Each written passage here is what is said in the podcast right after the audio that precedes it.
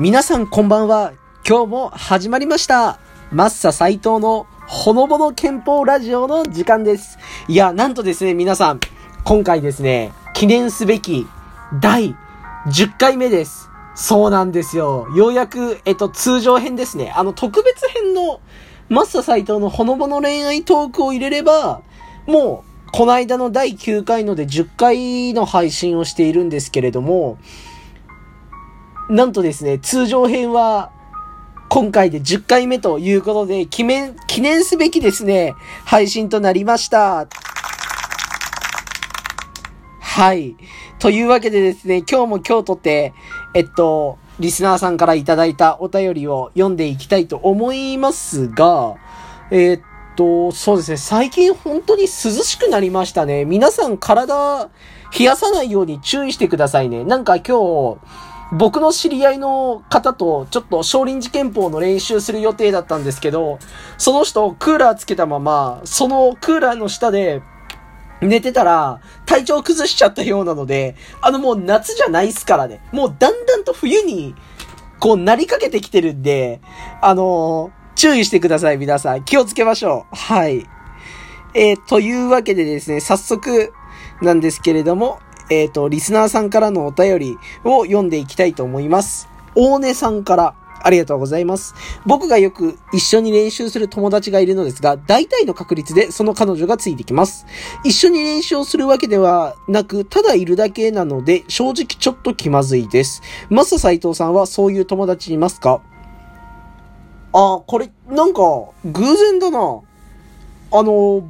奇遇ですね。あの、僕の、その、今日練習する予定だった、その方も、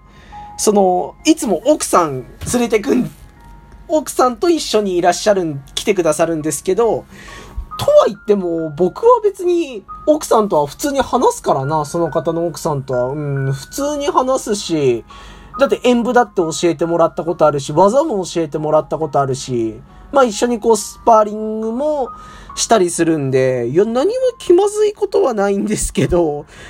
あれかな？え？これってもしかして一緒に練習する人、その彼女って少林寺拳法やってないのかな？剣士じゃないけど来てるのか？なんかそれはそれでちょっと彼女の時間を奪っちゃってる気がするから僕はあんまりおすすめしないけどな。その人が剣士とかだったらいろいろアドバイスとかしてもらえるし、まあそれこそその僕のお世話になっている先輩の奥さんじゃないですけど、そう、一緒に練習したりもできるんでいいんですけど、そうですよね。これまた、普通に剣士とかじゃないとちょっと困りますよね。うん、気持ちはわかりますが、なんか普通に話していいと思いますけどね、僕は。なんかそこ気使わずに、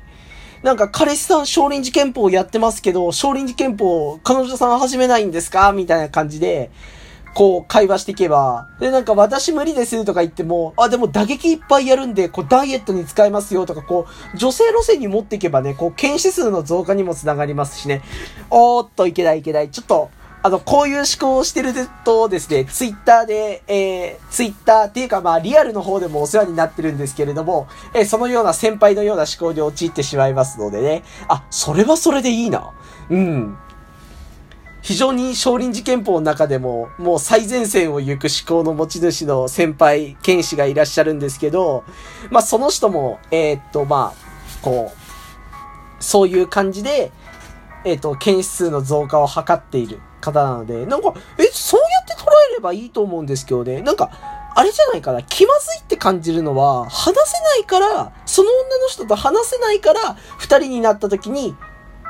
気まずいって感じだと思うんですよ。なので、その、なんていうのかな。だからなんですけど、その、その彼女さんと普通にまあ友達感覚で話せるようになれば、気まずいことなんて全然ないと思いますし、なんか普通にちょっとしたところから話し始めてみたらいいんじゃないかなっていうふうに思います。あ、マスター斎藤さんにそういう友達はいますかって言うんですけど、僕の友達にはいないですね。え、なんでかっていうと、一緒に練習を良くする他大学の友達はたくさんいるんですけれども、大体みんな彼女がいないからです。はい。というわけで、次行きます。もこもこさんからありがとうございます。いつも動画を拝見させていただいてます。お、ありがとうございます。マッサさんは、えー、週に何回くらいトレーニングをしてますか？演舞を見た時に動作にキレがあり、気迫があったので、かなりの練習をしてきたんだなと思いました。えー、ありがとうございます。演舞の動画とか確かに出してますからね。はい。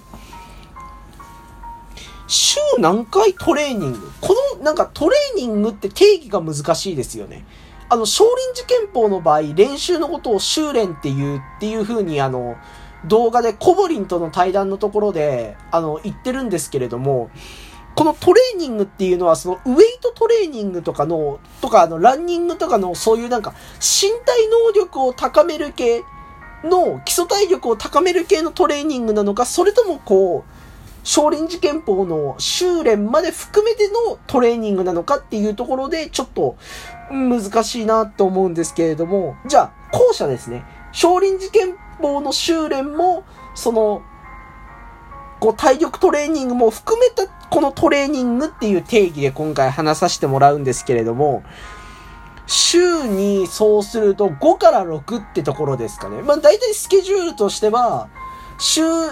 えっ、ー、と、月数、ん？月火水木金で、えっ、ー、と、その少林寺拳法の修練と、え体力トレーニングをやるって感じで、で、体力トレーニングは今減量中だからウェイトトレーニングできないんですけれども、普段はいつもやってますって感じですね。はい。えっ、と、それが週、えっ、と、5日間。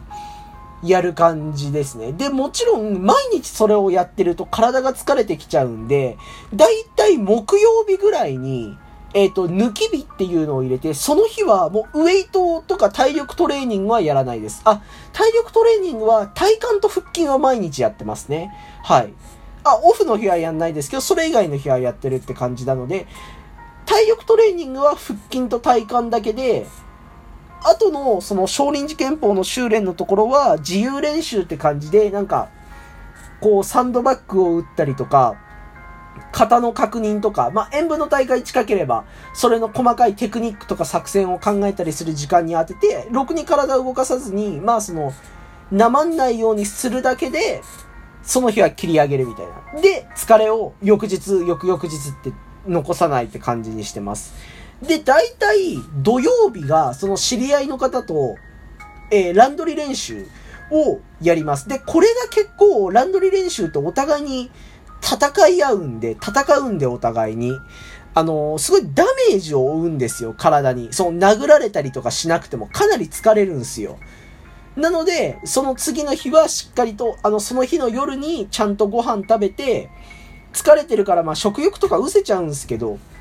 それでもちゃんと食べて、翌日にびっしり寝て回復するっていう感じですね。なのでトレーニング自体は週5か6でやってます。で、バイト期間に入ると結構土日でバイト入ってるんですけど、それが全部行かないといけないんで、週5で抜き日なしで詰めてくって感じですね。はい。まあ、バイトは言うて立ってるだけなんで、まあ、疲れるっちゃ疲れてるんですけど、まあ、ちゃんと寝れば治るかなって感じで、まあ、整骨院にも通いながら、そこら辺のとこやってます。次。匿名剣士さんから。ありがとうございます。お、剣士の死が仕事の死になってるぞ。これはなんか意味がありそうですね。はい。少林寺拳法で好きな技と得意な技を教えてください。おーっと、これは一番、リスナーさんからいただいた質問の中で、一番難しい質問がやってまいりました。え、これ困るな。だって俺さ、な技って言われても、その少林寺拳法自体がめちゃくちゃ好きだから、その、俺、そう、めっちゃ聞かれるんすよ。え、少林寺拳法めっちゃ好きなんだね、マッサって。はい、そうです。大好きです、少林寺拳法も。少林寺拳法は、どこに転勤しても、アメリカに転勤しようが、もうなんかガラパゴス諸島とかに転勤しようが、少林寺拳法は続けますって言って、好きな技何ですかって聞かれた時に、え、ってなっちゃうんすよね。え、だって、そう、少林寺拳法自体が好きだから、これが一番好きっていうのが特に見つかんなくて、なんか限定してくれると嬉しいんですよね。例えば、合法ランドリーの時は何が好きですかとか、重法ランドリーの時は何よく使いますかとか、演武で好きな重法は何ですかとか、演武で好きな合法は何ですかよく、そう、一番初めに入れる合法は何ですかとか、いうのあると嬉しいんですけど、しかも、技って聞かれるとね、少林寺拳法の技600数十種ありますからね。うーん、まあ、好きな技は、ちょこっとしかやったことないんですけど、後ろ腕固めっていう固め技が好きです。後ろ腕固め。これなんでかっていうと、少林寺拳法でも珍しい寝技なんですよ。だから、まあ、そっからの攻防展開とか考えていく。少林寺拳法って立った状態から胸ぐら掴まれた時のその誤審の技をやるんですけど、で、多人数、多数相手に戦いながら逃げるっていうのも考えながら戦うシチュエーションとかでやってるんで、基本、寝技ないんすよ。少林寺拳法って。なのにこれ、あの寝技あるんですね。この後ろ腕固めっていうのは寝技なんですけど、この寝技すごい好きですね。攻防展開が新鮮。得意な技は、俺、少林寺拳法下手だからな。うーん、得意な技は、うん、合法だったら、あ、合法かなまあ基本的に10本めっちゃ下手って言われるからな、好きだけど。えっ、ー、と、得意な技は水月返しです。水月返しが得意ですね。タイミングとかあれ捉えるのが結構自分に合ってる感じがします。はい。というわけで、えー、今回もお時間の方やってきました。えー、YouTube の方でのチャンネル登録者100人まであと8人になりました。まだしてない人はぜひ YouTube の方チャンネル登録よろしくお願いします。それでは、えー、今回終わらせていただきたいと思います。それではまた、え次の回で会いましょう。さよなら